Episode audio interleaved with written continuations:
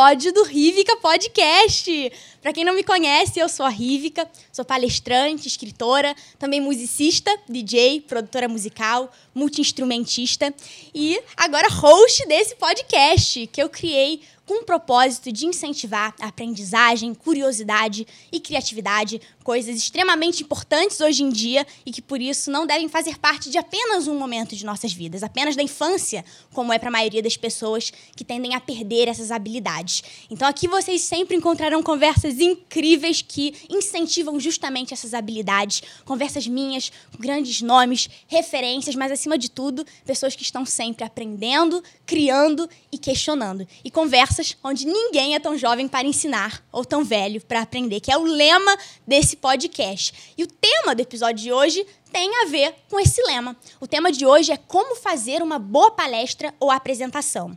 Todos nós temos que, com frequência, ou pelo menos de vez em quando, criar uma palestra ou uma apresentação, compartilhar o nosso conhecimento para outras pessoas. E por isso, na minha visão, a importância de sabermos fazer isso da melhor forma, sabermos fazer uma boa palestra ou apresentação. Isso não só permite com que outras pessoas aprendam através do conhecimento compartilhado por nós, mas também permite com que a gente aprenda mais. A melhor maneira de aprender é ensinando. Então, quanto melhor a gente passa o nosso conhecimento, melhor a gente fixa esse conhecimento em nós mesmos. Então, hoje vamos falar justamente sobre isso, sobre como criar uma boa palestra ou apresentação. E para falar sobre isso, eu estou aqui com o fundador da maior agência de palestras do Brasil, é uma referência quando o assunto é palestras, comunicação, apresentações, e além disso, um querido amigo, mentor e pessoa fundamental para minha carreira, inclusive para eu estar aqui hoje. Então, devo muita gratidão a você e toda a equipe da Apolo, que eu mando um beijão. Vocês com certeza tiveram uma enorme influência para eu estar aqui hoje realizando esse projeto incrível que foi tão sonhado. Então, seja muito bem-vindo, Denis Pena! Obrigado, pô, que prazer, que honra estar aqui. Tá lindo o podcast. Tá lindo. Parabéns e para mim é um orgulho danado ser, ser um dos meus convidados, estar aqui com você. É, como você falou, né? A gente se sente parte da, dessa sua trajetória, né? E ver você explodindo, seja estourando nas palestras, agora em podcast, no livro. Então, pra gente é um baita orgulho. Então, obrigado pelo convite. É um prazerzaço estar aqui. Ah, Ainda mais falando desse assunto, sim. que para mim é. tô em casa, né? Ai, o orgulho é tudo, todo meu, a honra é toda minha de fazer parte desse time incrível. Eu queria começar pedindo para você falar exatamente sobre o que eu falei no início, sobre a importância das pessoas, mesmo não sendo palestrantes, apresentadoras, saberem fazer uma boa palestra e apresentação. Quais são uhum. alguns benefícios que você enxerga que as pessoas podem adquirir a partir do desenvolvimento dessa habilidade? É, eu acho isso, nossa, incontável, assim, é... A apresentação, na verdade, vem de maneira mais ampla da, da técnica de comunicação, né? A pessoa uhum. conseguir apresentar, é, passar um conceito, vender uma ideia, é extremamente útil, acho que em todas as áreas da vida, né? Inclusive, eu estava recente conversando com um palestrante, amigo nosso, Joel Jota. Ele uhum. conta isso, que se ele pudesse passar uma habilidade para os filhos dele, seria essa, a capacidade de comunicação.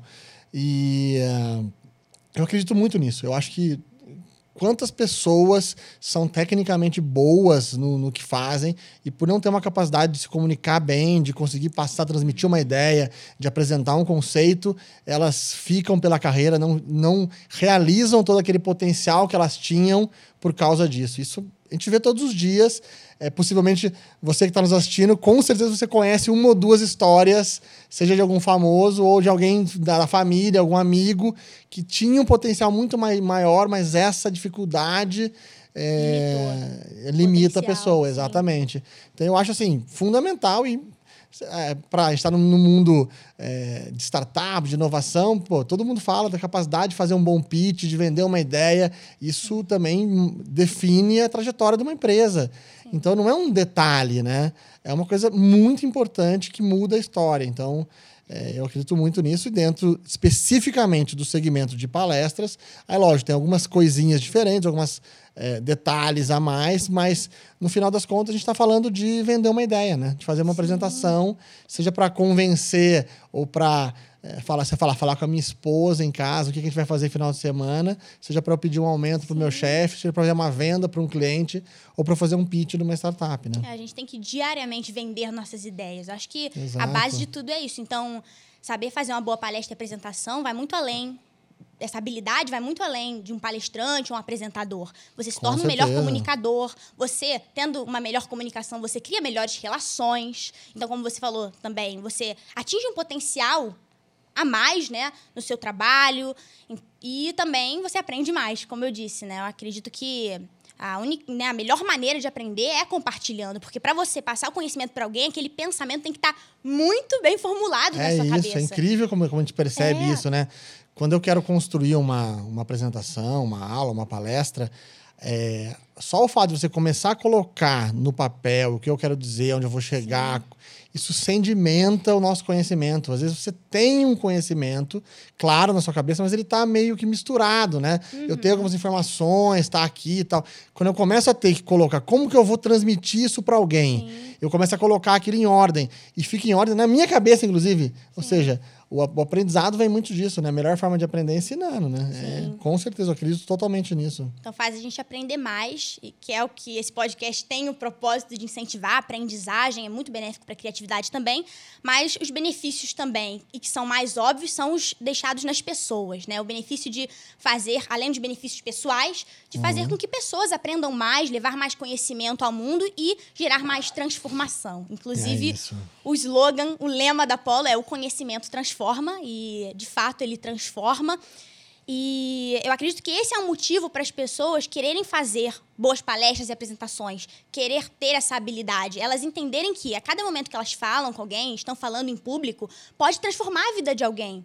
Então, esse eu acho que é um incentivo para as pessoas verem cada apresentação, cada aula que elas dão, ou até em uma conversa entre amigos, elas passarem o conhecimento e da melhor forma, porque não só o conhecimento é importante, mas como você passa ele, isso pode transformar a vida de alguém. Eu acho que as pessoas tomando consciência disso, é- isso é um incentivo para elas quererem ter essa habilidade, de fazer uma boa palestra, uma apresentação e se comunicarem melhor, né? Então eu queria te perguntar, como você acha que uma palestra pode transformar, se você acha que isso pode acontecer, que eu sei que você acredita que sim.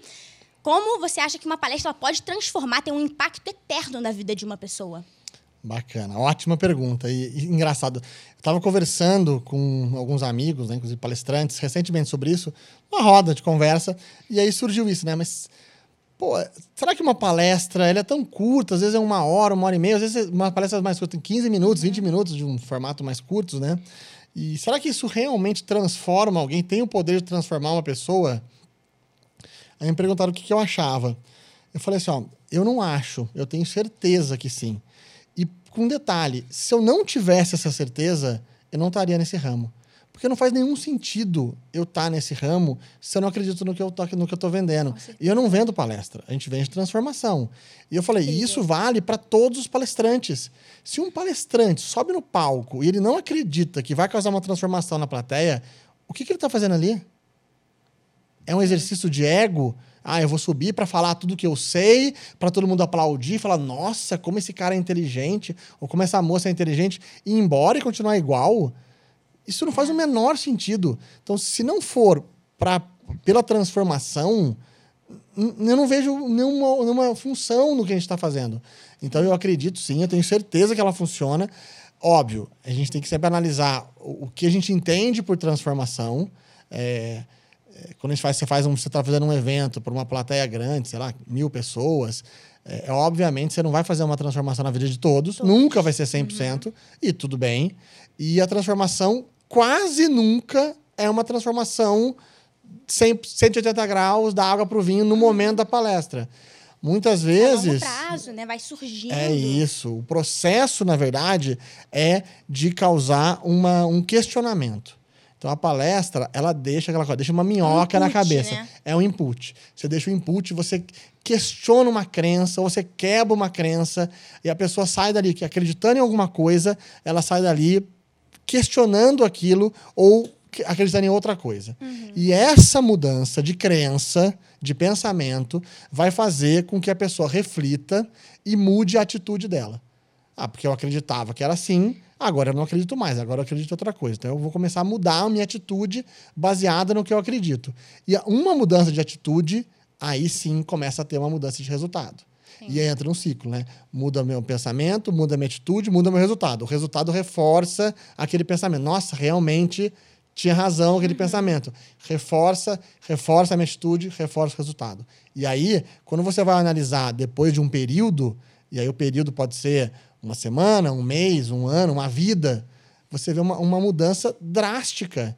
Então, assim, a mudança drástica não acontece no dia, mas ao longo de um período, é claríssimo isso. Você vê pessoas é, que falam: olha, eu, eu, mudei completamente a minha vida por um livro que eu li, por uma palestra que eu assisti.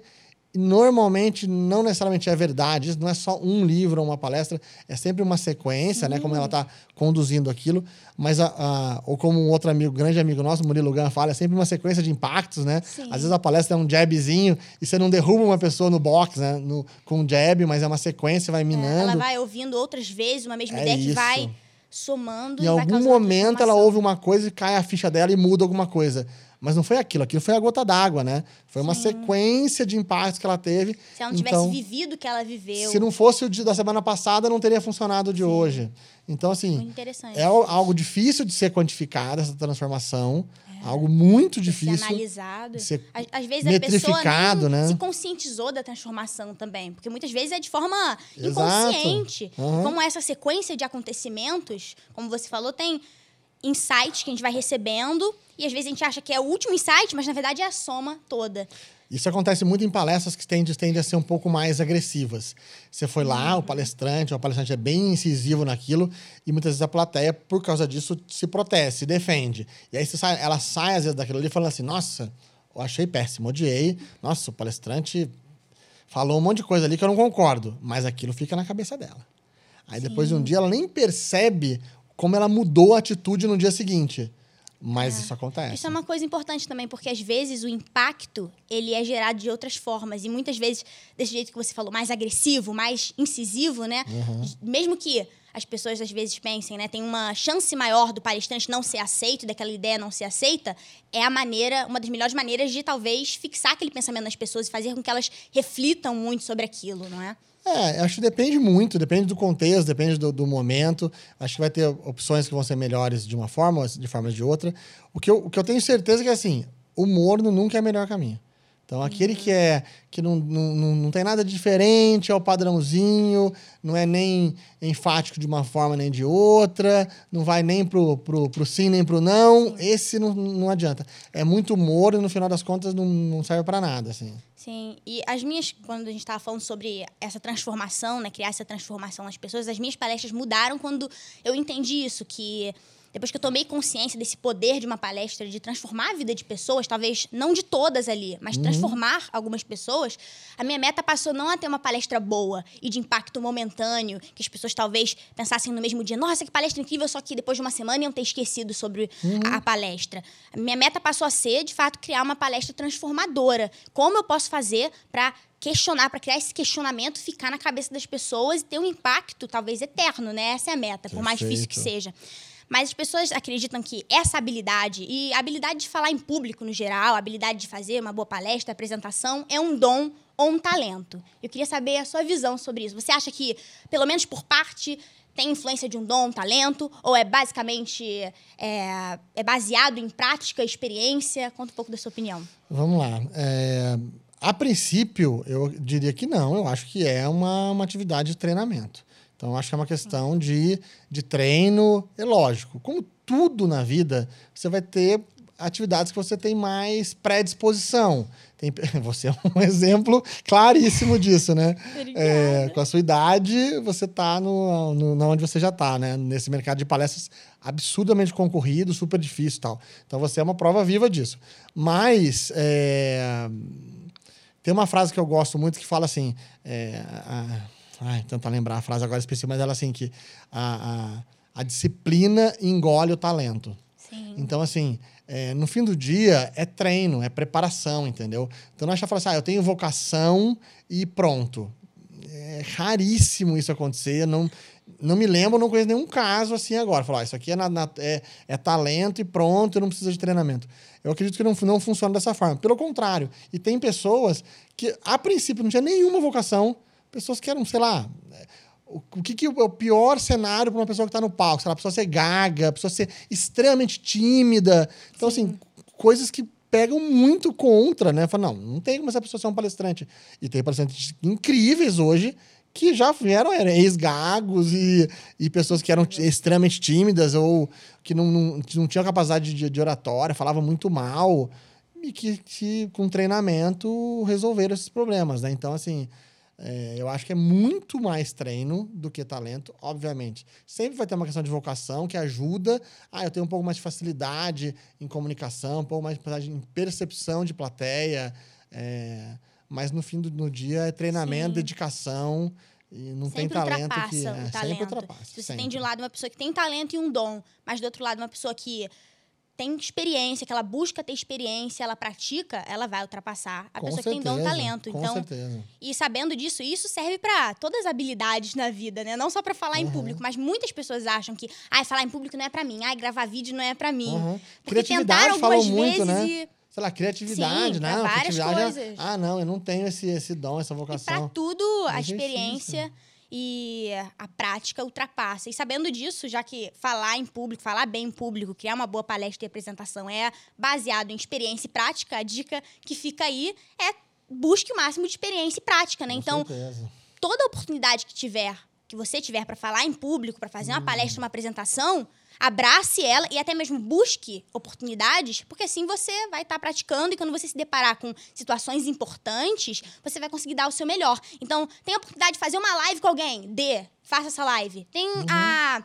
oportunidade de dar uma aula, dê. Fazer uma palestra, faça. Ou você está em grupo de amigos e tem algum conhecimento que você deseja passar para eles, passe. Exercite isso no seu dia a dia, não é? Abrace o máximo de oportunidades, porque assim você vai estar tá praticando. Eu acho que um segredo é esse, né? Excelente conselho. Eu acho que é um excelente conselho. É, eu posso falar por, eu, eu, fiz muito na minha vida isso uhum. e eu lembro que quando eu comecei a trabalhar é, eu o primeiro cargo de semi-chefia que eu tive na minha carreira, né? Porque eu era só um, um supervisor tal assim, mas já me sentia o, o CEO do negócio, né? E uh, eu lembro que eu tinha muita dificuldade é, uhum. com feedbacks negativos. Eu tinha um perfil muito apoiador. Então, assim, quando eu tinha que falar alguma coisa positiva era legal, quando eu tinha que dar uma bronca tal, ou eu tinha que demitir alguém, nossa, acabava a minha semana. Eu não imagino Aquilo você era, demitindo nossa, alguém, dando bronca em alguém. Exatamente. Pra mim era uma baita de uma dor. E aí, é, dentro desse conselho seu, eu falei, não, mas eu preciso melhorar isso. E como que melhora? Prática. Eu lembro que eu cheguei pro meu chefe na época e falei assim, ó, eu quero dar agora todos os feedbacks negativos de demissão, eu quero fazer. Mesmo que não seja da minha área, eu quero fazer de todos. Porque ninguém queria fazer, porque ninguém gostava. Sim. Eu falei, então eu quero fazer. Aí um dia alguém me perguntou, eu comecei a fazer todos e comecei a, a trabalhar isso, Iva trabalho, exercício, melhora. Alguém um dia perguntou, Denis, mas por que, você gosta de fazer isso? Eu falei, mas quem falou que eu gosto? Eu odeio. Falou, mas agora você melhorou, agora tá mais. Eu falei, não, continua odiando, eu odeio até hoje. Porque isso não muda, entendeu? Eu continuo odiando, mas eu fiquei muito melhor. É exercício, a gente tem que saber Sim. fazer. As pessoas fazem muito isso, né? Elas, ah, eu sou uma pessoa muito impaciente, eu quero mais paciência.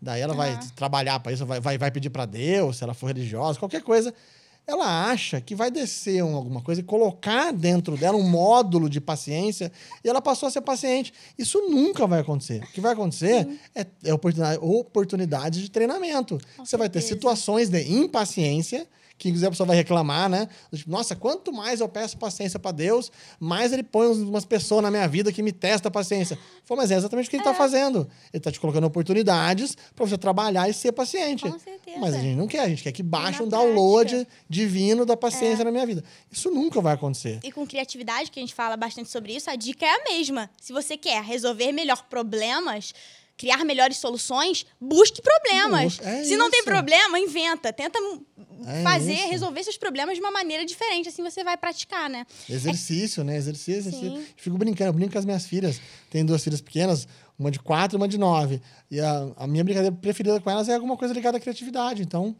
vamos contar Sim. uma história, aí no meio da história eu mudo a história. Do tipo, tô contando a história do Chapeuzinho Vermelho, no meio eu paro e falo, e aí? E agora? O que, que aconteceria se não tivesse o, o, o, o caçador? Vamos pensar em outros finais. Ainda está trabalhando a comunicação. Exercício, a comunicação. É isso. Maravilhoso. E é, e é uma brincadeira, mas é um exercício. Sim. Colocar em prática. E no caso de falar em público, é claro que uma coisa que impede as pessoas praticarem isso, abraçarem essas oportunidades e buscarem oportunidades para exercitar essa habilidade e para falar em público no geral, é o medo de falar em público. É. E que a gente tem que falar sobre isso também é, um estudo mostrou que o maior medo da humanidade é falar em público. É. Não é medo da morte. É o maior medo é medo de falar em público, depois parece que vem medo de cobra. Uhum. Então, o maior medo das pessoas é falar, Falar em, em público. público.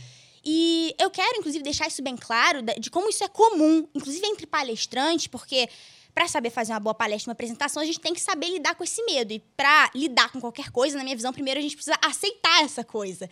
No caso do medo de falar em público, para lidar com ele, primeiro a gente precisa aceitar esse medo. E para fazer as pessoas aí, incentivar as pessoas a aceitarem esse medo, eu queria que você, como um dos maiores agentes de palestra do Brasil, que já conviveu, conheceu centenas, milhares de palestrantes, dentre eles os maiores né, do país, que você falasse para as pessoas como isso é comum e como até os maiores palestrantes, eles sentem medo antes de entrar num palco, eles sentem nervosismo. Queria que você falasse um pouco disso para as pessoas, para as pessoas terem essa visão de que é completamente comum, que não é algo que elas têm que deixar de ter, mas é algo que elas devem aceitar. Com certeza. Primeiro, né, você falou, né? As pessoas têm mais medo de, de falar em público do que de morrer, né? Tem uma brincadeira que fala, né? Se tiver um velório e se tiver um- alguém falando discurso, a prefere- a pessoa prefere estar no caixão do que estar no púlpito fazendo o discurso. E, mas, é, mas é uma coisa também que tem uma um outro lado disso, né?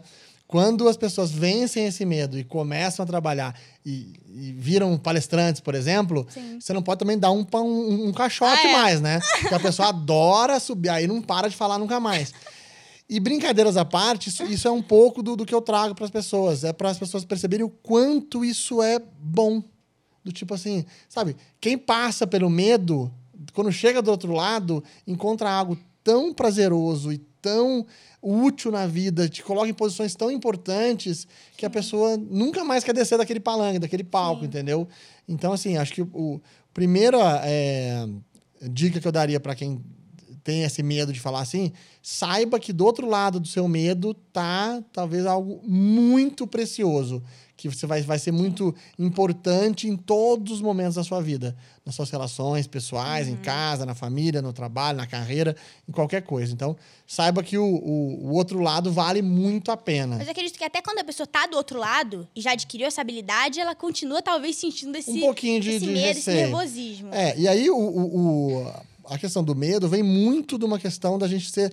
É o medo de julgamento, né? Do que como que eu vou ser a- analisado pelas pessoas. E tem pessoas que têm um- uma preocupação muito maior com isso. Outras que não estão muito ligando, entendeu? Ah, ah, não gostou de mim, não tô nem aí.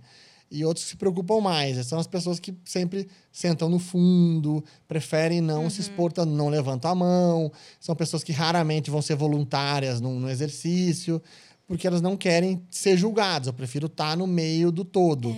É, E aí, assim, a, a, a, a dica que eu posso dar em relação a isso é, primeiro, a gente sempre vai ser julgado, independente do que. Fala, tem muitos amigos que falam muito de digital, né? Que falam assim, ah, você começa, como que eu vou começar a fazer um vídeo, gravar alguma coisa para o YouTube e tal, mas eu vou ser julgado e tal. Você vai ser julgado de qualquer forma. Se você fizer, você vai ser, se não fizer, você vai ser também. Então, ou seja, é, é, é, não, não, tem, não, não existe a segurança. A sensação de vou ficar no meu cantinho que está mais seguro, não existe segurança. É igual assim, ah, eu posso sair na rua e posso sofrer um acidente de carro ou sofrer um acidente de avião. Mas você pode também estar na sua casa e morrer do mesmo jeito. Não existe segurança. Então, é, é uma, a, a falsa sensação que a gente tem disso. Segundo, vem de uma questão muito de é, conversando com um amigo psicólogo, né, também palestrante, ele fala muito que a, que a questão da, da timidez, né, dessa questão de querer estar mais reservado, tal, ela tem muito a ver com um pouco de egocentrismo, por incrível que pareça, porque a gente acha que a gente A gente tipo tem que assim, ser aceito, né? não, que a gente tem que aceitar. E que todo mundo está se importando com a gente. Sim. Na verdade, as pessoas não estão se importando. Então, eu vou subir num palco, fazer uma apresentação muitas vezes, metade da plateia não está nem olhando, entendeu? Não está, não tá tipo, julgando Quantas você. vezes a gente acha, a gente fica remoendo, né? Nossa, aquela pessoa vai lembrar daquilo que eu falei. Não vai, tá não vai. E as pessoas, A gente elas, sempre potencializa, né? elas são muito erros. mais. Outra coisa também que é interessante, assim, é, em palestra, é impressionante. Quando as pessoas elas deixam passar no palco a, uma verdade Uhum. de, de nervosismo, de ansiedade, alguma coisa do tipo, que ela tá tensa de estar ali e ela não tenta esconder, ela se abre com a plateia, ela ganha a plateia de uma forma, as, as pessoas adoram apoiar, entendeu? Uhum. Então, eu me lembro de um. Tem um evento chamado Day One, que é um evento da Endeavor, e em parceria com a Soap, inclusive de um grande amigo Ah. nosso, é, que um dos anos a, uma, da- uma das palestrantes foi a Paola Carrossela do Carrossela do, do, do Masterchef, né? E, ah, e ela tava assim muito, muito nervosa. Eu acho que eu muito vi, inclusive, na internet apoiando ela, o pessoal. esse, esse essa, Aham. essa vídeo. Eu estava nesse evento, então assim, é, mas assim, não- não é que ela estava um pouco, ela estava muito nervosa e ficou claro, engraçado, né? Alguém que estava acostumado com televisão, e tal, mas é completamente outro cenário ali, e tal. Ela estava contando, expondo a vida dela, tal, então é super compreensível, tal.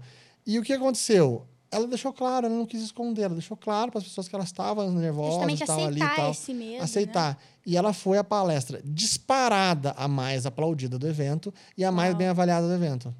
Mas por quê? Porque a plateia compra, entendeu? Uhum. Então, ou seja, não tenha tanto medo de julgamento. As pessoas, as pessoas não são tão duras quanto É. você imagina. Talvez a gente tenha um pouco daquela coisa da, da infância, né? Do, do bullying, das crianças, né? Que alguém se expõe, faz Sim. alguma coisa. É, criança, de mais nova, é bem. chega a ser bem cruel, né? De certa forma, em relação a isso, né? Mas é, em muitos momentos você vai ser muito mais bem aceito do que você imagina. E ah, as pessoas não ligam tanto quanto você imagina. E assim, a primeira vez é péssima. É, é- de maneira geral, é isso. Eu, eu, nossa, vou te falar, posso contar em uma mão as vezes que eu vi alguém fazendo uma primeira palestra na vida, uma primeira apresentação, e foi boa. Nunca é, entendeu? Sim. Porque tudo bem, e faz parte. É um processo de aprendizado, É, isso, entendeu? Essa que é a graça, né? E você falou sobre o medo, então, vir de, de, um, medo de julgamento. Mas eu acredito que quando a gente está nesse outro lado, né? Quando, depois que a gente adquire essa habilidade, a gente pratica falar em público, fazer palestras, eu acho que esse medo, na verdade, ele se torna por uma responsabilidade, talvez. Pode ter também de um Sim. julgamento, mas quando depois que a gente já é palestrante, a gente assume o papel, aquela missão que a gente tem quando a gente está falando para pessoas e essa responsabilidade de causar uma Dá um transformação. friozinho na barriga, que o medo, eu entrar acho que ele vem de uma, de uma responsabilidade. E eu quero contar um pouco da minha experiência própria, porque no início, apesar de eu ser muito comunicativa, eu nunca fui nem um pouco tímida, sempre falei pra caramba, mas no início eu sentia bastante nervosismo antes de falar. É, não de um modo geral, mas antes de entrar eu sentia uma ansiedade. E quando eu subia no palco e começava a falar, ia embora. Só que mesmo sabendo que toda vez que eu pisava no palco, medo ia embora, toda vez eu sentia Antes, aquele medo, aquela é. ansiedade. E quando que eu não, que eu parei de sentir, não parei de sentir esse nervosismo, mas que eu parei de sentir da forma que eu sentia foi depois de assistir uma palestra. Olha só as palestras transformando Fazendo lá. as vidas, conhecimento transforma. Foi depois de assistir uma palestra da Lucelena Galvão, ela falando sobre medo. Nossa, a Lucelena tinha que ser um, um adjetivo, né? Tinha que ser um, é, uma maneira de elogiar. né? Você É. tá muito Lucelena é verdade, hoje. É verdade. Você falou, é tá muito verdade. Lucelena. Nossa, ela é maravilhosa. Nossa, e eu assisti uma palestra dela falando justamente sobre medo. E isso serve pra todo tipo de medo da vida. Inclusive, eu acho que eu vou citar isso aqui algumas vezes nesse podcast, nos outros episódios, porque de fato me transformou isso que eu ouvi e teve essa transformação eterna que eu acho que eu sempre vou levar pra mim essa lição. Nessa palestra sobre medo, que inclusive está disponível no YouTube, ela fala é, ela mostra uma visão, ela mostra pra gente que o medo não é algo negativo. A gente vive numa sociedade que não sabe lidar psicologicamente com medo. E a gente é ensinado e a gente é, vai alimentando uma ideia durante a vida de que o medo é algo ruim, que coragem é não ter medo, que a gente deve excluir o medo. E assim a gente vai né, alimentando essa ideia de que o medo é algo ruim que a gente deve excluir, como eu falei antes. Só que ela fala que o medo, ele não é ruim. E a grande parte do medo que a gente tem, e aquele medo que paralisa a gente, aquele medo que faz a gente não querer falar em público, aquele medo que causa aquela ansiedade, não é, na verdade, o medo original. É o medo do medo. É a gente não saber lidar com medo. Uhum. Porque ela diz que o, o medo, a Lucilena diz que o medo é só um alerta. Então, o medo é a nossa intuição avisando pra gente que a gente vai passar por algo desconhecido, Fica por algo alerta, que demanda responsabilidade. Sim, então, no caso de falar em público, aquele medo que a gente sente antes é porque, de fato, a gente vai lidar com responsabilidade, a gente vai falar pra pessoas. Então, aquele medo, se usado positivamente, se a gente vê o medo de forma positiva, ele que faz a gente ter uma boa performance. Ele que faz a gente estar tá ali consciente, pensar antes de falar, pensar antes de agir. Então, depois que eu adquiri essa visão de que o medo ele é algo positivo e que, na verdade, grande parte do nosso medo é o medo do medo, uhum. tudo mudou para mim. E é. eu tem né? dois, né? Tem dois, dois medos diferentes. E eu passei ali, né? a ver que aquele medo que eu sentia antes de falar em público era o que me fazia ter uma boa performance, era o que fazia eu sempre buscar melhorar, era o que me mantinha ali consciente durante a palestra. Porque se você não tem esse medo, esse friozinho, se você não assume essa responsabilidade, você só vai lá, fala e você fala desatento. Não é para ser assim. Uhum. Quando você lida com essa responsabilidade de falar em público, eu acredito de uma parte que você tem que sim ter esse medo de uma forma, você tem que sim ter essa preocupação, esse medo pelo julgamento, esse medo pela responsabilidade, porque é isso que vai, na minha visão, fazer a gente ter uma melhor performance. E, inclusive, a Jaque, a Jaqueline é irmã uhum. do Denis, e recentemente, essa coincidência aqui, não são coincidências, né? Sincronicidade. Há uma semana atrás, ela me acompanhou em uma palestra e ela falou para mim antes de uma palestra: o dia que você parar de sentir esse nervosismo que você está sentindo, questione a sua profissão de palestrante. Isso ficou marcado para mim, é justamente isso. Se você não sente esse friozinho na barriga, esse medo antes de falar em público, é porque você não está assumindo, na minha visão, a responsabilidade, a missão que você vai ter ali de transformar as pessoas. Se você não está sentindo, é porque você não está assumindo. Então você precisa, para a responsabilidade que você vai assumir ali, a missão que você tem, você tem que sentir esse medo. É completamente válido, não é? você também tem certeza, essa visão? Com certeza. Famosa Jaque Patombá, né? Sim. Gente. Vamos deixar a piada interna, piada interna. tá bom. Mas o. Eu concordo totalmente com isso. E um dia, esse dia eu tava vendo também uma, uma apresentação da Fernanda Montenegro. Pô, Fernanda Montenegro, né? E aí perguntaram para ela assim, do tipo, uma, uma atriz iniciante falou: Ah, eu entro, vou entrar no palco, eu sinto esse frio na barriga e tal. Quando que, quando que você parou de ter isso? Aí ela falou: Como assim parou de ter? Ela falou: Não, eu tenho até hoje. Tipo, não sei quantos anos de carreira ela tem. Sim Tipo, e ela sente até hoje, e, e tá muito ligado ao que você falou, e ela falou a mesma coisa. Quando você para de ter isso, você perde a essência da profissão, entendeu? Uhum. De estar tá ligado, de fazer. algo mecânico. O medo, ele tá ligado a ligar um alerta. Presta atenção, isso é importante. Esse é o, é o, é o é significado do medo, é o objetivo do medo, na verdade. Então, eu tô vindo num lugar, é muito alto, Pô, medo, liga um alerta. Presta atenção no que você está fazendo, porque Sim. se você cair daqui vai ser, vai ser sério. E é ótimo, isso é, uma, é um instinto de sobrevivência. Isso faz isso até é... a gente dar valor àquela ação. É isso. Se a gente não sente medo, a gente faz de maneira mecânica. Meio... Só mais uma palestra, mais uma só mais uma cena que eu vou gravar. E aí é nessa hora que começa a fazer perder a essência. Vou, vou virando. Vou, vou, vai caindo muita qualidade, eu viro, viro qualquer um. Então a gente não pode deixar nunca perder isso. Por outro lado, o medo que liga o alerta é positivo. O medo que trava, aí isso é negativo. Então você não pode é, levar para esse lado. Então, ou seja, eu vou tô com, tô com, esse, com esse friozinho na barriga, esse medo, e me deixa agoniado. alerta. Ai, meu Deus, eu vou errar por causa disso. Ai, meu Deus, tô sentindo esse medo, acho que vou esquecer que eu vou ter que falar. É, e isso é o medo faz, do medo. que faz no dia anterior eu me preparar mais. Isso é um medo Sim. positivo, é um medo que, que nos, nos, prepara. O que antes faz eu estar atento, mas eu não posso fazer isso, né? Não posso me, me, travar, me deixar dar branco tal. Então tem que controlar esse tipo de coisa. Mas aí eu acho que vem. Aí vem de estar tá mais acostumado, de ter preparo, de saber o que está fazendo. Então, quanto mais preparado a gente está, menos medo a gente tem. Mais a gente domina. Né, mais domina daquele. Ah, quer falar de um assunto? Primeira técnica de oratória. Você vê, você quer falar de um assunto? Domina o assunto. Você sabe do assunto Bom. que você vai falar, isso já, já vai deixar você muito mais tranquilo. Sim. Quando você não sabe o que você vai falar direito, nossa, isso dá um desespero, porque eu não sei o que eu vou falar. Sei lá, se for uma entrevista, alguém vai me perguntar, eu não sei responder. Ou se é uma prova, alguém vai falar, eu não tenho o que responder. Sim. Aí isso trava. É. Mas então, eu acho que vem, vem de é preparo, né? Ele é conseguir analisar esse medo. Quando a gente está sentindo um medo, um nervosismo, a gente pensar, esse medo é um medo original, esse medo eu posso usar ele positivamente ou é o medo do medo? Uma paranoia Isso. que eu tô criando na minha cabeça de que esse medo vai fazer eu errar, que... Então, acho que é sobre avaliar esse medo, né?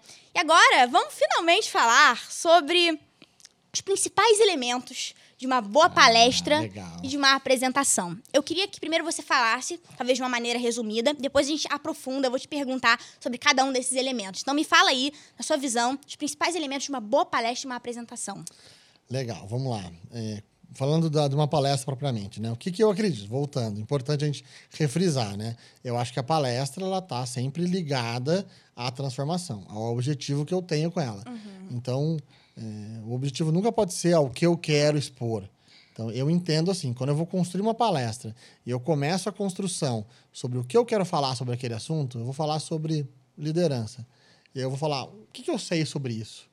Começa a listar tudo que eu já aprendi sobre liderança, tópicos e assuntos e frases e conceitos. E aquilo ali é o, é, é o roteiro da minha palestra. Na minha modesta opinião, começou erradíssimo. Porque não é sobre isso. Palestra não é sobre falar o que eu sei sobre o assunto. Uhum. Palestra é sobre causar uma transformação. Então, a, a essência da palestra é qual transformação eu quero causar. Então, começa por aí ter clareza no objetivo. Eu nunca vou conseguir fazer uma palestra se eu não sei para que, que ela serve. Eu tenho que ter um objetivo. Eu quero causar esse impacto na plateia. Uhum. Então tá, clareza do objetivo para mim é, é, é, é, a essência. Depois, a gente começa a, a trabalhar a questão de identificação de, de, de, de, momento A e momento B. Então, o que, que basicamente é isso? Tá, aonde a plateia tá e aonde ela vai chegar. O momento B eu já sei, é, é a transformação que eu quero causar. Um é onde ela tá hoje. E tá, e aí eu sei que, a, que eu quero causar uma mudança de pensamento nela. Então, se ela já está no ponto B, a palestra não tem motivo nenhum. Então, eu quero convencer todo mundo aqui de que é, isso aqui é azul. Mas todo mundo já acha. Então, não precisa, né? Obrigado, então. Vamos economizar o tempo de todo mundo. Eu não preciso fazer uma palestra sobre isso. Uhum. Então, ou seja, beleza. Então, eu vou partir do pressuposto que as pessoas acham uma coisa, ou elas acreditam numa coisa, e eu tenho que levá-las até outro lugar. Então, beleza. Então, eu tenho o ponto A e o ponto B, eu sei claramente o que eu quero fazer. E aí eu começo a desenhar a questão de objeções.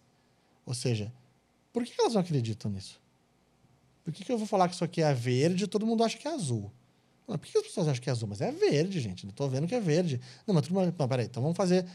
Por que, que eles acham disso e começar a entender quais são as crenças que eles têm, o que de maneira geral as uhum. pessoas pensam, para que dentro de eu tenha, eu tenha argumentos para tentar trabalhar essas objeções.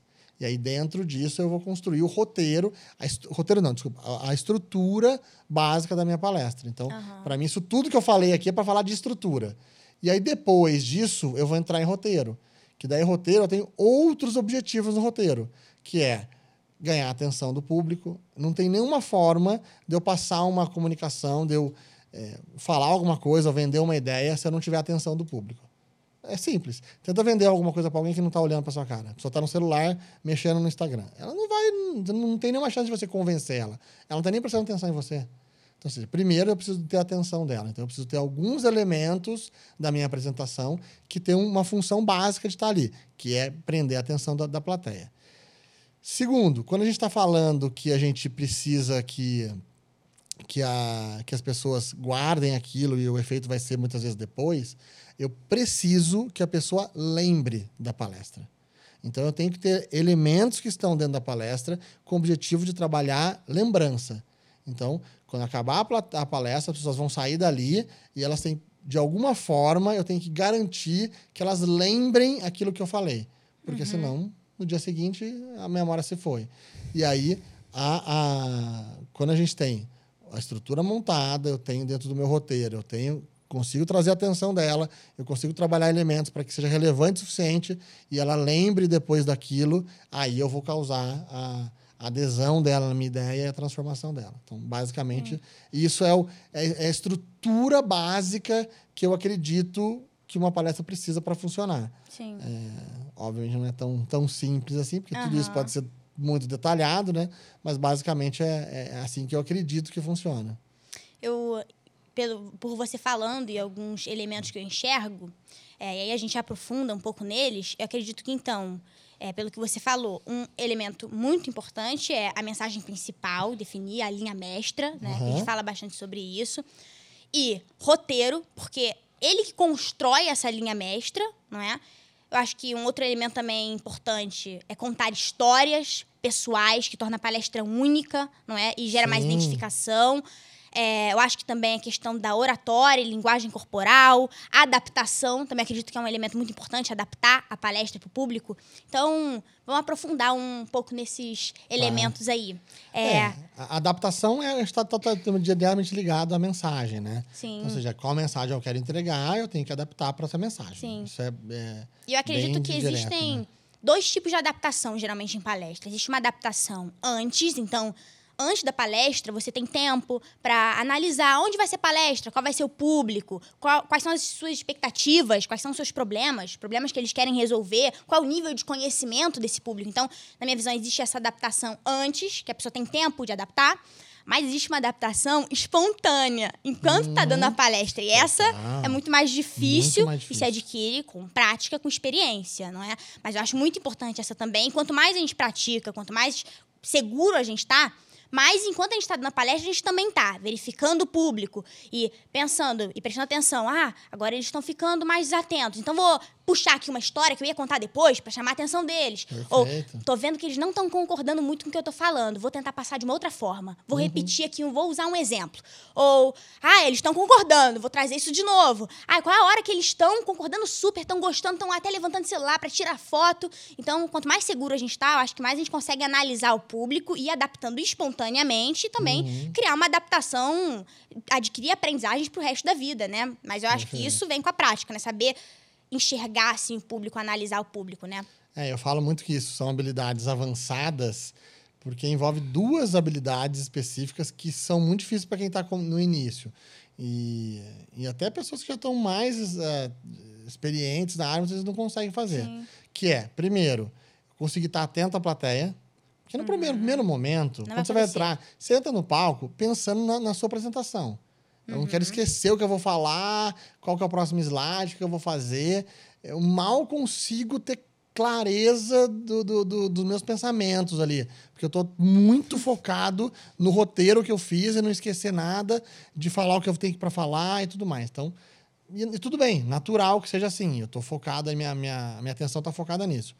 Só que à medida que você vai trabalhando, isso vai ficando mais natural, você vai ficando mais espontâneo. Eu já sei quais são os slides, eu sei o que eu vou falar. Eu estou mais Passa tranquilo automaticamente, aqui passa precisa olhar pros automaticamente. Então, eu já estou muito mais, mais tranquilo no palco. Aí eu começo a ter a primeira dessas habilidades, que é prestar atenção na plateia. Que não é olhar, é prestar atenção, é muito diferente. Então, é perceber que você falou alguma coisa que tem uma ou duas pessoas que não entenderam bem aquilo. A pessoa fez uma cara do tipo, pela expressão, tipo assim, será? Ou ela que está questionando, ela não entendeu. Às vezes, uma frase que você colocou, ela ficou mal falada e Teve um gerou um sentido. ruído na plateia. Sim. E isso muda completamente, tá? Um- Uma, uma palestra por causa disso. certeza. uma- Uma, coisa que você fala que a colocou. pessoa vê de uma forma, talvez, que não era a forma que você queria passar, muda todo o resto. A pessoa enxerga todo o resto da palestra de uma forma Olha que diferente, né? interessante. Aconteceu um, um dia atrás com, uma, com uma, uma amiga nossa, palestrante. Ela estava fazendo uma palestra, e aí no meio da palestra ela fez um parênteses. Estava falando sobre um assunto X, Uhum. sei lá, sobre inovação. E no meio da palestra, ela fez um parênteses para falar sobre um outro assunto. Não me lembro direito o que, que era, mas sei lá, sobre sei lá, é, machismo, por exemplo. Sei lá, um outro assunto não estava ligado diretamente àquilo. Fez o parênteses, fechou o parênteses. Continuou a palestra. Ela fez a metade, palestra de uma hora. Acabou a palestra, é, abriu para perguntas. Primeira pergunta da plateia. Então, você estava falando daquele assunto sobre machismo, não sei o que tal. Queria entender um pouco mais, porque ficou na minha cabeça aquele assunto, não sei o que tal. Ou seja, trouxe o assunto do parênteses. O que, que, o que, que aconteceu né, com aquela pessoa? Não sei se a plateia inteira, mas com aquela pessoa.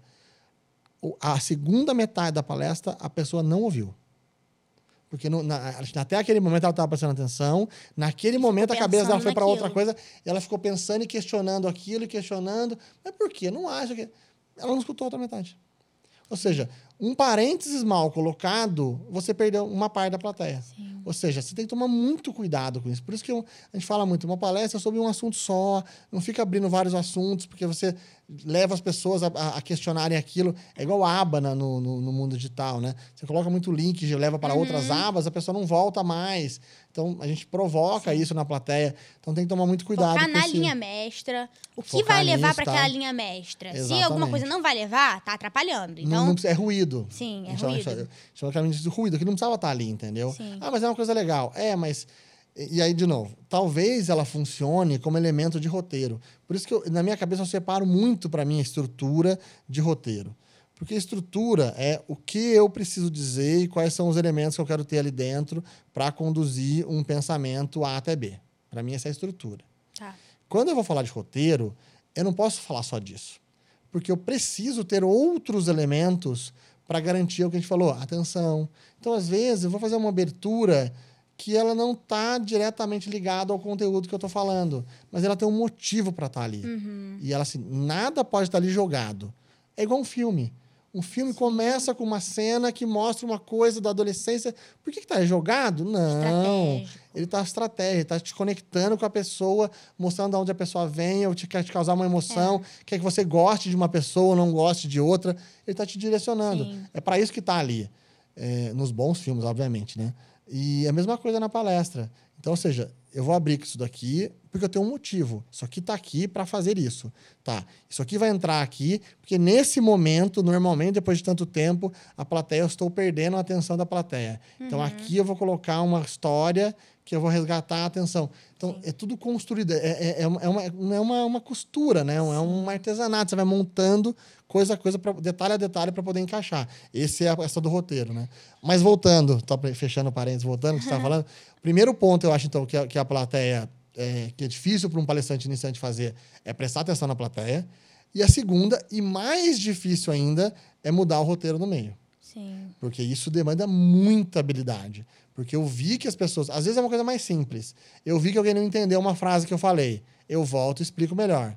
Ah, eu falei uma frase, aí eu vi que soou mal. Eu falo, gente, deixa eu explicar melhor. Eu não estou querendo dizer isso, isso, isso. O que eu estou falando é isso, isso, isso. Pronto. Ah, você vê até, até a plateia assim, nossa, agora sim. Já, tava, já, já estava te odiando pela frase anterior, entendeu?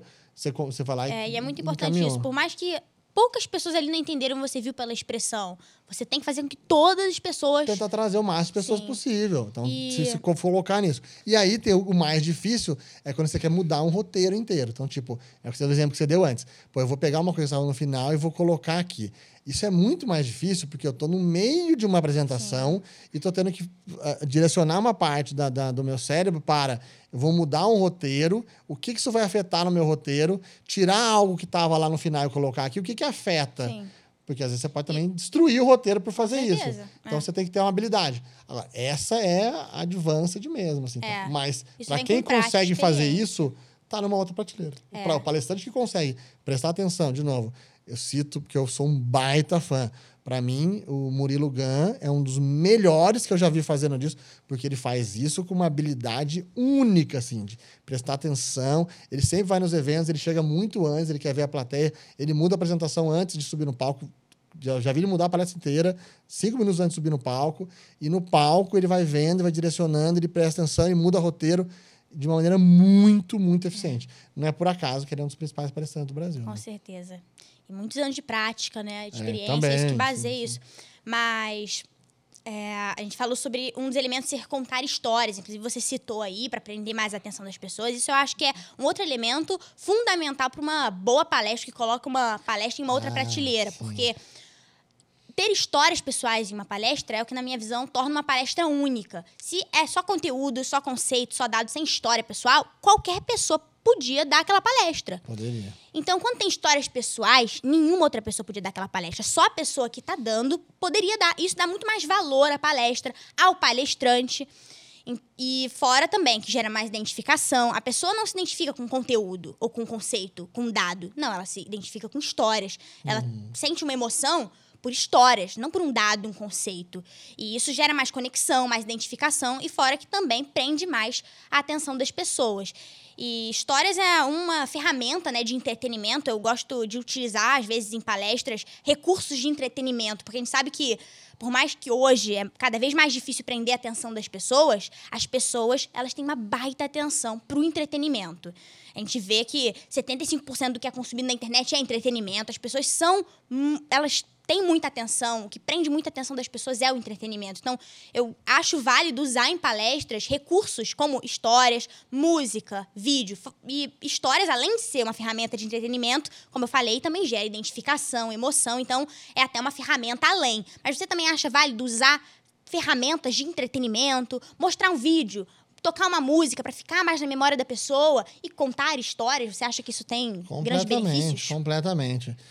É, de novo, tem um grande amigo nosso, né, Johnny Galvão, especialista nessa, nesse assunto, e a gente já, inclusive, tem um produto, que é um, um curso que a gente criou junto sobre isso, do tanto que eu Incrível. acredito realmente nesse, nessa linha. E, e basicamente, o que, que eu imagino? É, e qual é a minha ideia sobre, sobre histórias? De novo, a gente, é fundamental a gente prender a atenção, ganhar a atenção das pessoas e fazer com que elas lembrem. Essas duas coisas parecem, parecem simples, mas é muito difícil. A atenção hoje ela é muito, muito dividida.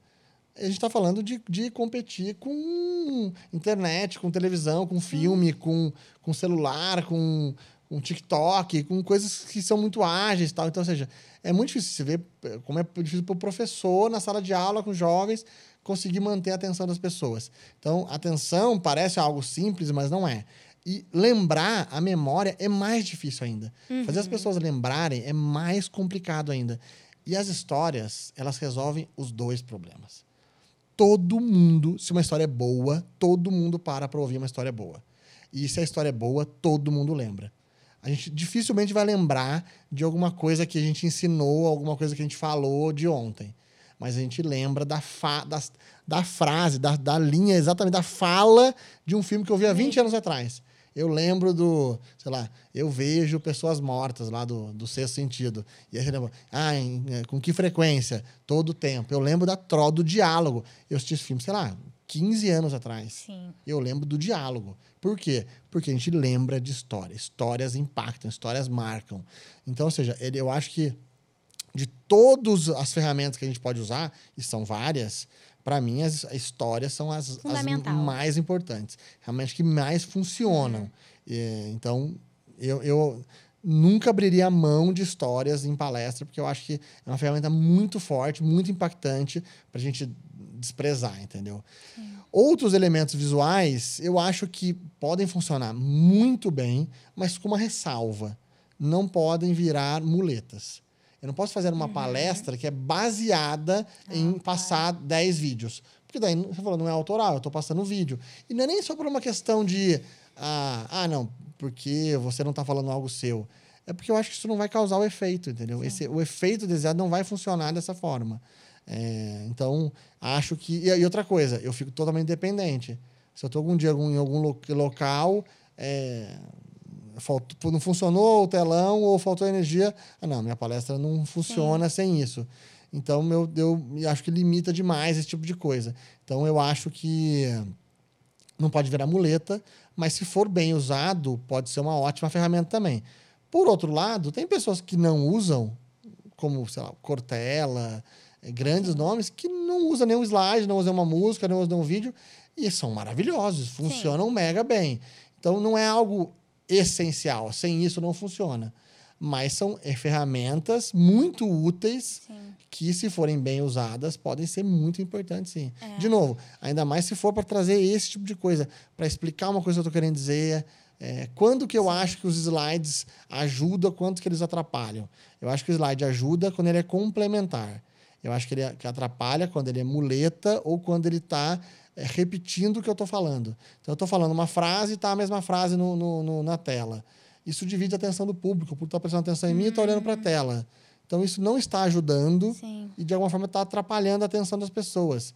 Agora, às vezes é complementar. Eu estou falando uma coisa da minha infância e tem uma foto, foto da cidade onde eu nasci eu ajudo a pessoa a conseguir sentidos né? contextualizar né? aquilo então isso, isso, isso ajuda então são exemplos Sim. né agora eu vou interromper um pouco para o primeiro quadro oh. do Rivica Podcast que é um quadro de ping pong eu vou te falar algo depois a gente vai voltar no assunto mas eu vou te falar algo e você complementa com uma palavra ou com uma pequena frase do que isso representa para você. Então, vamos lá? Nossa, isso é difícil, né?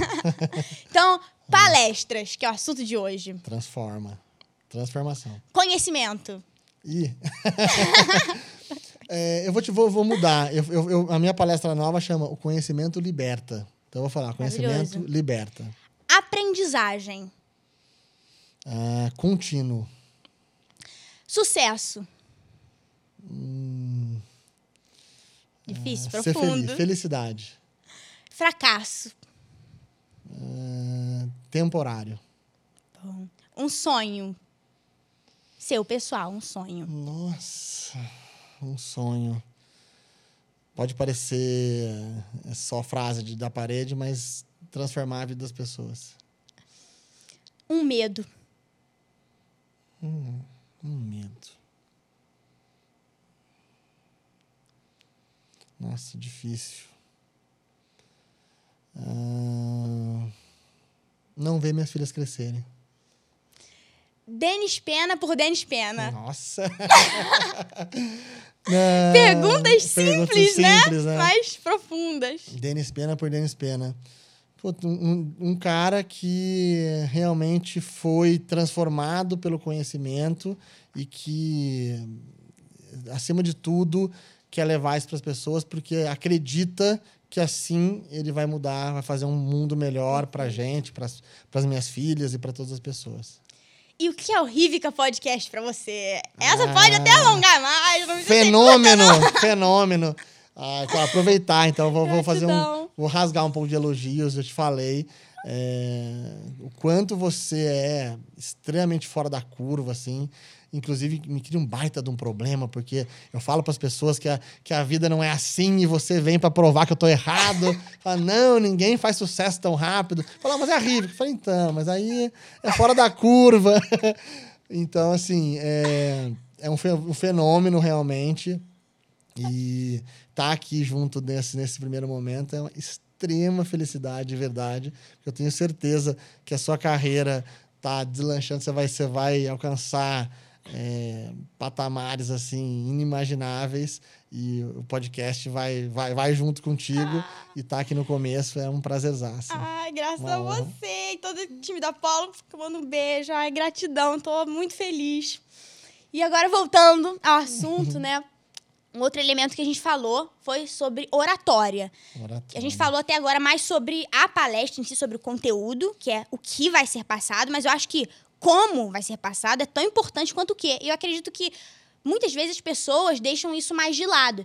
Eu reparo que em algumas situações é mais importante como a pessoa está falando, a oratória dela, a linguagem corporal, o ânimo, o valor que ela está dando ao que ela está falando, do que de fato o que ela está falando. Então, por Perfeito. exemplo, de um lado, a gente tem uma pessoa que tem um insight incrível. Ela está passando um insight incrível, transformador.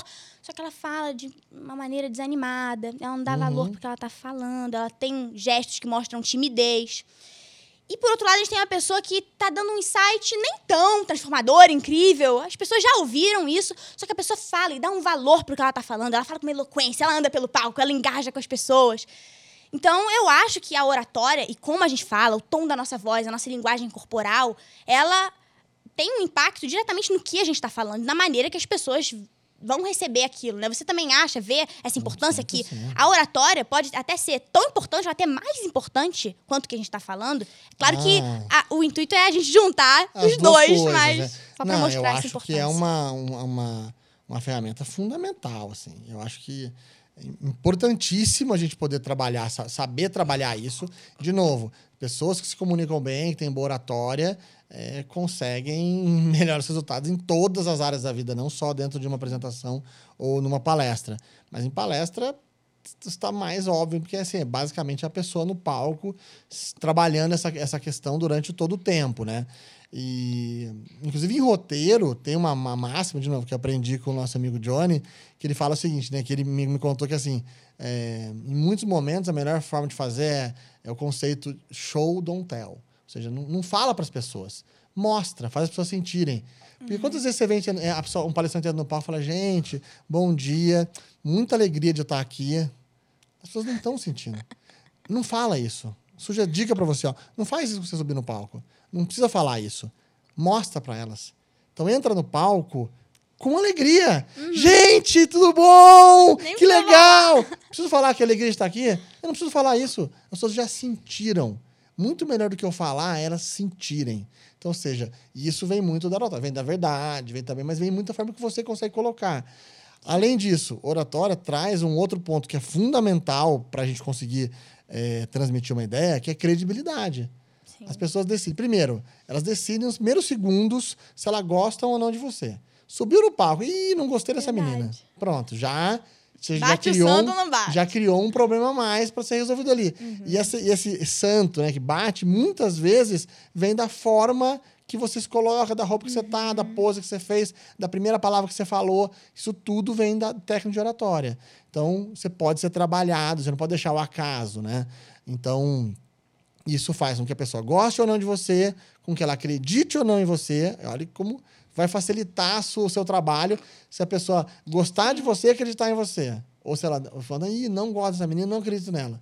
Você pode até convencer no final, mas vai dar muito mais trabalho. A chance é muito menor. Então, ou seja, a oratória é fundamental e saber trabalhar isso é super importante. E aí, a única ressalva que eu faço é assim: é, aprenda ou trabalhe isso de novo. Oratória, como fazer palestra, é treino. Você vai procurar um especialista, pessoas que entendam disso, que realmente podem ensinar. E trabalhar, trabalhar, trabalhar é treino mesmo. E aí a dica é: procure alguém que realmente seja especialista. Por quê? Porque tem muitos semi-especialistas e que eles têm, têm, causam um efeito muito negativo na área de palestras, que é o engessamento. Eles tentam engessar os palestrantes. Então, ó, não mexa as mãos, tenta ficar numa posição muito assim, não, Não pode ser acima não, daqui. não dê mais do que um passo para cada lado. Faz um negócio meio atendimento é, fast food, sabe? De padronizado. Que, de certa forma, é a mesma lógica do atendimento de fast food. Porque, basicamente, o que, que acontece? Se você já foi em alguma rede de fast food, raramente você vai ouvir alguém dizendo assim: Nossa, fui ontem num restaurante desses de fast food e, ó, o atendimento é o melhor que eu já fui na minha vida. Ninguém escuta, ninguém fala isso. Por quê? Porque é um atendimento ok, bom, entendeu? Mas também vai ser muito difícil se alguém falar pra você assim, ó, fui no restaurante e fui pessimamente atendido. Também é difícil. Por quê? Porque eles escolheram nivelar. Ou seja, em vez de eu deixar solto, que eu posso ter um atendimento nota 1 ou nota 10, eu nivelei tudo em nota 7, 6,5, 7. Ok, é uma, é um, para uma rede grande de, de franquias, é uma decisão até interessante. Agora, para uma palestra, não. Eu não quero um monte de palestra de nota 7. Eu quero pessoas nota 10. Eu tenho que ser muito bom naquilo. Então, muitas vezes as pessoas tentam posterizar todas. E aí, às vezes, ele pega alguém que era nota 2 e leva para o 7. Melhorou. Mas, assim, meio que chegou num beco sem saída. Porque não é esse caminho que vai levar para o 8, para o 9, para o 10. Então, a verdade, volta a gente falou, verdade, autenticidade, isso tudo conta muito. Então, não posso deixar as pessoas robozinhas no palco, entendeu? certeza. Então, toma cuidado com isso, mas é, se realmente é, é uma, é uma área que eu quero seguir, trabalhar oratória é fundamental. Sim, e você falou bastante sobre não só falar sobre algo, mas ser aquilo e fazer Isso. aquilo. Então, essa é inclusive uma, né, uma enorme dica, algo fundamental, é não apenas falar sobre o seu assunto. Você deve, se você quer ser palestrante e ainda não escolheu o seu assunto, escolha um que você vivencia, que você já domina. Ou se você cismou que quer falar sobre um assunto, muitas vezes as pessoas escolhem um assunto pelo mercado, ah, porque esse assunto vende mais. Tudo bem que isso não é o ideal, mas se você cismar que quer falar de um assunto, vivencie ele. Então, faça ele tornar parte da sua história, que assim você vai ter histórias para contar sobre o assunto, que a gente falou da importância disso, e você vai, além de estar falando, você vai ser aquele assunto. E tem verdade no que você está falando, e isso pode parecer talvez clichê, né, mas é muito importante, não apenas falar, você tem que fazer. E isso, as pessoas elas sentem isso, elas captam isso, não é? E agora eu queria saber sobre algumas dicas que você, como um dos maiores agentes de palestra do Brasil, tem aí para dar para as pessoas que querem se tornar palestrantes profissionais, palestrantes de sucesso. Quais são algumas dicas que você pode dar para quem está aí começando e quem quer construir autoridade, quem quer ser um palestrante de sucesso? Boa. Ó, vou começar conectando o que você estava falando antes, com o assunto anterior. De novo, procurar o seu caminho, a autenticidade, entendeu? Eu acho que toda vez que a gente começa alguma, alguma jornada procurando assim, mas o que, que dá mais dinheiro? Qual, o que está vendendo mais? Se eu vou tentar trabalhar isso, é, a gente já começou errado, entendeu? Sim. E é, é, é o que a minha geração lá atrás passou com a história de faculdade, né? Eu lembro, é, eu fiz direito. E por que eu fui fazer direito? Eu nem lembro por que eu escolhi direito lá, atrás. Mas provavelmente porque era ah, a profissão que deve dar mais dinheiro. Alguém deve ter falado, ah, isso aqui não dá dinheiro, isso aqui dá mais. E eu fui fazer isso, entendeu? E Isso deve dar certo em alguns casos, talvez por loteria, deve dar certo em alguns.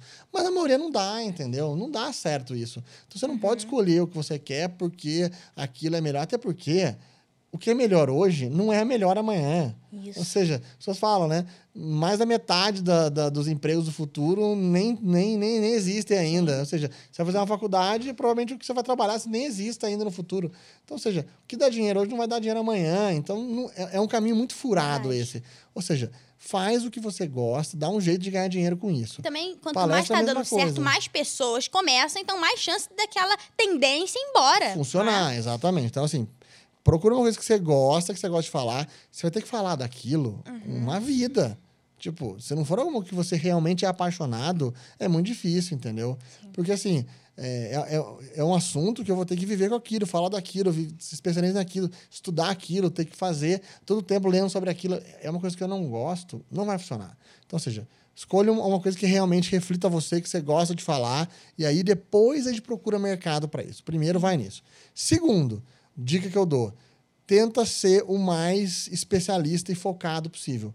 Quanto mais genérico for, quanto mais amplo for, menor é a chance de dar certo. E é engraçado que as pessoas pensam exatamente o contrário, né? De quanto mais assuntos eu falar, mais chance eu tenho de estar no mercado. Então, se eu falo de liderança, mas também falo de atendimento, de vendas, de gestão, de marketing. Porque assim você tem menos digital- autoridade, né? Você tem Você mais oportunidade pra você se encaixar, né? Falando sobre mais assuntos, você tem mais oportunidade. Só que você constrói menos autoridade. Então você dificilmente vai ser escolhido Não nessas vai, oportunidades, nesses lugares. É isso Porque você aí. fala sobre vários. Então é difícil as pessoas acharem que você vai falar bem sobre vários assuntos, né? Você vai ser mais um daquele, entendeu? Ah, eu sou Sim. mais um que fala disso. Eu tenho uma regra dentro da Pola, uma dica aqui para quem tá- quer trabalhar com isso. É, a minha equipe comercial, os consultores, os nossos consultores já sabem claramente, já trabalham isso. E a gente tem uma regra interna que é assim: eu nunca indico quem fala também de. Do tipo, ah, mas é, vamos indicar alguém para falar de vendas. Ah, mas tem um outro palestrante. Ah, mas esse aqui. Não, ele fala de liderança. Mas ele fala também de vendas. Não, não. Eu não indico. Ele é especialista em liderança. Eu vou indicar ele para liderança. Vendas, eu tenho especialista em vendas. Por que, que eu vou deixar de indicar um especialista na área para indicar alguém que também fala? Sim. Não, eu vou indicar um especialista. Então, assim, ah, não, mas Eles tornam não é... segunda opção de tudo, né? Exato, eu exatamente. segunda, Terceira, várias- quarta, quinta opção de tudo. Sim. Por mais que ele tenha mais oportunidade, ele sempre vai ser uma opção abaixo, né? E aí não vai. Eu brinco muito com metáfora, fazendo analogia de futebol, né? Fala assim: é, é um pouco daquele jogador que é, é multiuso, que ele joga também de lateral, joga um pouco de zagueiro, joga um pouco de volante. Né? Pro treinador de um time, é super útil ter um cara desse que ele fica meio ali tapando buraco e tal. Mas qual que é a chance desse cara ser convocado para a seleção brasileira? Nunca. Esse cara nunca vai para a seleção, porque sempre vai ter um especialista da função que é melhor que ele. Então, ele não vai, entendeu? E uma coisa, a gente falou sobre construir autoridade, eu acho que muito importante para isso é ter outros produtos, né? Fazer com que a palestra seja apenas uma porta de entrada. É isso. cria uma relação contínua com as pessoas que te assistem. Não é só assistir uma palestra, gostei, acabou ali. Não, assistir uma palestra, conhecer essa pessoa. Agora, eu consumo os conteúdos, eu comprei o livro, eu faço o curso. Criar essa relação contínua e isso constrói autoridade, né? Quanto mais produtos, quanto mais coisa você faz sobre o seu assunto, né? E uma outra dica muito boa também para construir autoridade é fazer palestras gratuitas Com no início. certeza. Você sabe, né, mais que ninguém que esses maiores palestrantes aí, pelo menos a maioria, todos chegaram onde chegaram porque em algum momento fizeram alguma palestra gratuita. Uhum. E fizeram várias palestras gratuitas. Isso não só possibilita com que a gente tenha justamente aquela experiência, aquela prática, aquela dica que a gente deu no início. Agarre todas as oportunidades para falar em público, porque assim, cada vez você vai falar melhor em público. Isso não só vai fazer com que a gente exercite, mas também vai construir uma autoridade, vai fazer com que a gente conheça contratantes, palestrantes. Essa é uma dica muito importante também. Esteja no meio, né? Conheça palestrantes. Ou palestrando de forma paga, ou palestrando gratuitamente, ou nem palestrando. Vá nos eventos, esteja no meio, conheça palestrantes. Quantas aprendizagens eu não tive para as minhas palestras que não foram por experiências próprias, foi por experiências de outros palestrantes, conversando com você. Então, é muito importante estar no meio, né? Conhecer palestrantes, networking, né? Para tudo. Com certeza. Eu falo muito isso. Quando alguém me fala assim, Denis, queria entrar na carreira de palestrante, que, que, que dica você dá? A primeira coisa que eu falo, você está preparado para ficar dois anos sem receber nenhum real disso? Ou o que você recebeu, você reinvestia? Ah, não, eu quero receber, eu ganhar daqui a três meses. É, então repensa, talvez não seja o melhor, melhor caminho. Porque existem exceções, Existem exceções. Estou aqui na minha frente de uma. Mas é muito fora da curva. A, a, a estatística mostra que 99% dos palestrantes uhum. funciona assim. É dois anos, basicamente, de construção, onde você vai fazer 50, 100 palestras gratuitas. Até você se posicionar. Você vai se posicionar. Você vai ter que investir basicamente é como qualquer outro negócio, entendeu?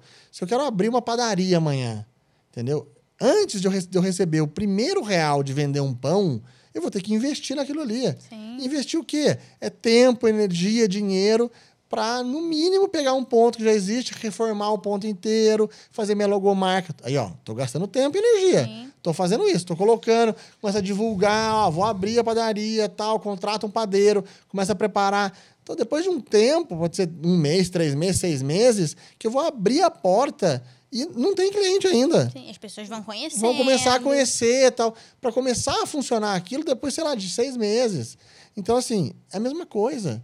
Então, ou seja, eu vou construir uma carreira. Não é assim, ah, eu, eu, eu, vou, eu vou dar uma tentada aqui. Eu vou ali, vou ficar um mês. Se eu ficar milionário em um mês, eu, eu não volto. Falar, minha dica, nem tenta, nem entra. Porque não vai funcionar, entendeu? Não é assim que funciona.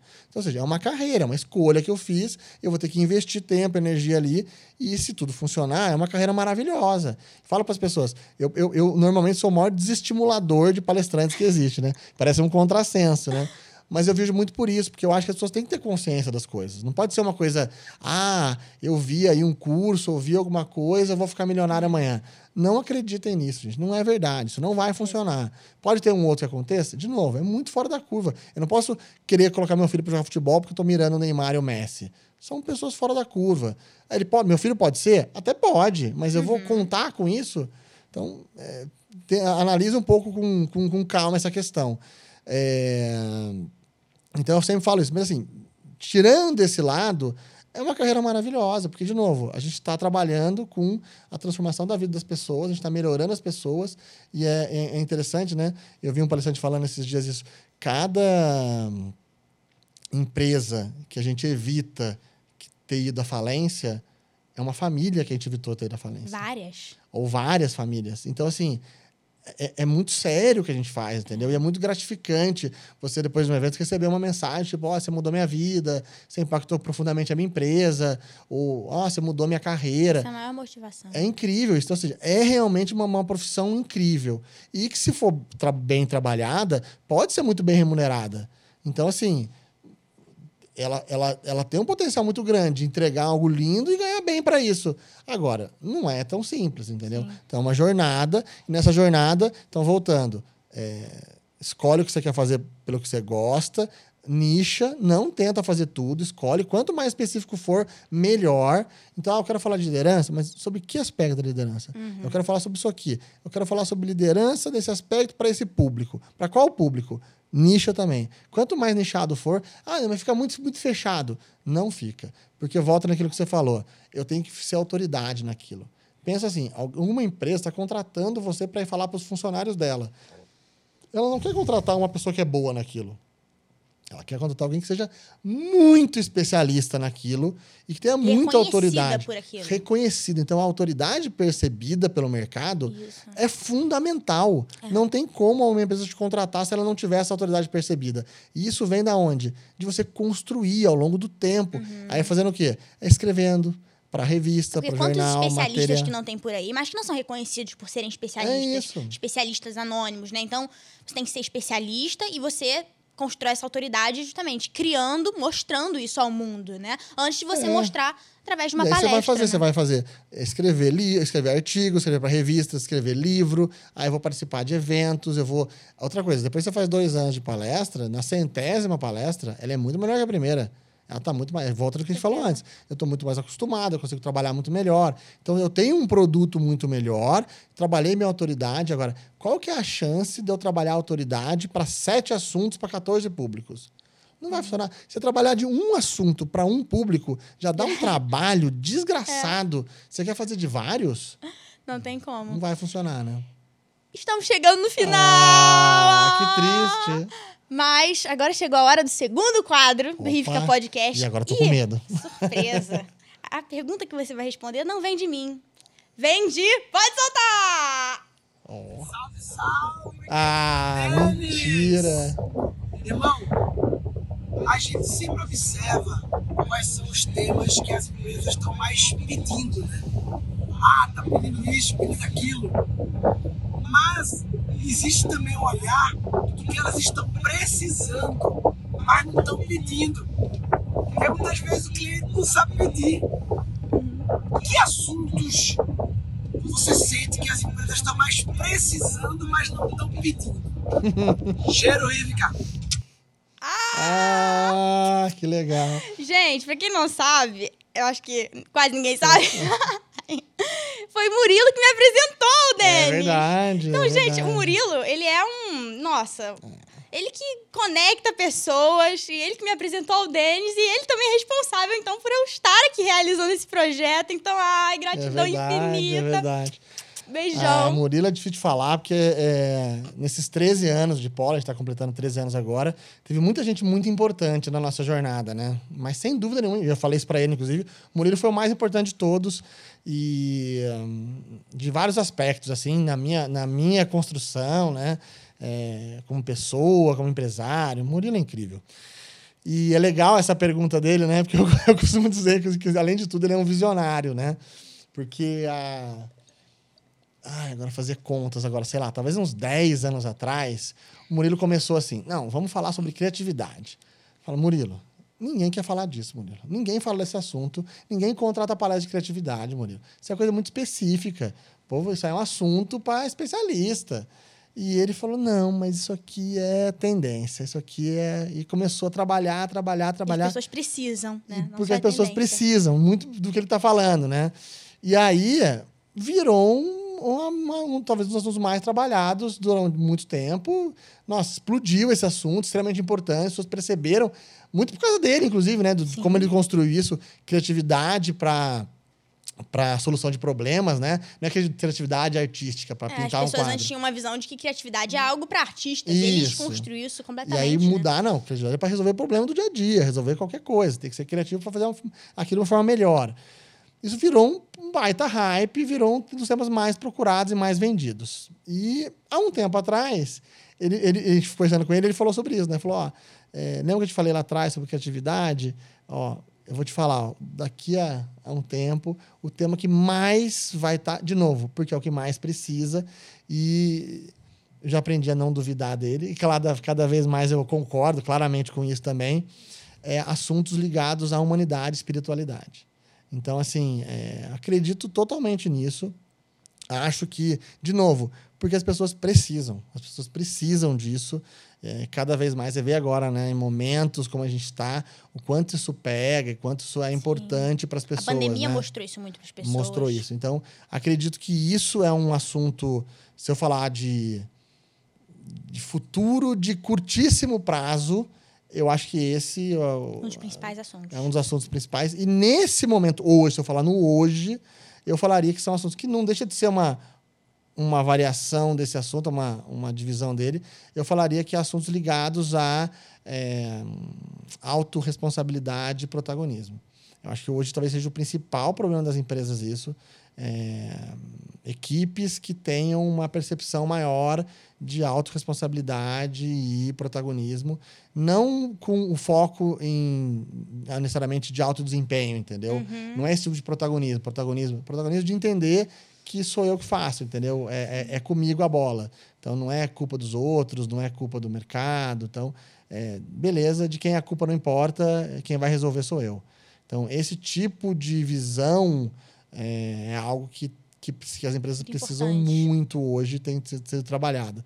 Mas, e de novo, eu acho que essa questão da humanização, da pessoa entender é, essa, esse autoconhecimento e tá, mu- é, é, é a bola da vez, assim. Sim, maravilhoso. E agora, terceiro e último quadro do Rivica Podcast se chama Inspirações e Indicações. Eu quero que você fale sobre cinco inspirações suas, pessoas que te inspiram, que você indica, que você indica aí para as pessoas pesquisarem, conhecerem e cinco indicações de livros, filmes, palestras, indicações. Tá, vamos lá. É, cinco geral ou cinco de cada? Pode ser cinco de cada? Pode ser cinco geral. Cinco geral, vamos lá. Pessoas, Murilo, não tem como tirar, já estava falando desde o começo. Murilo Gans, você não conhece, segue lá.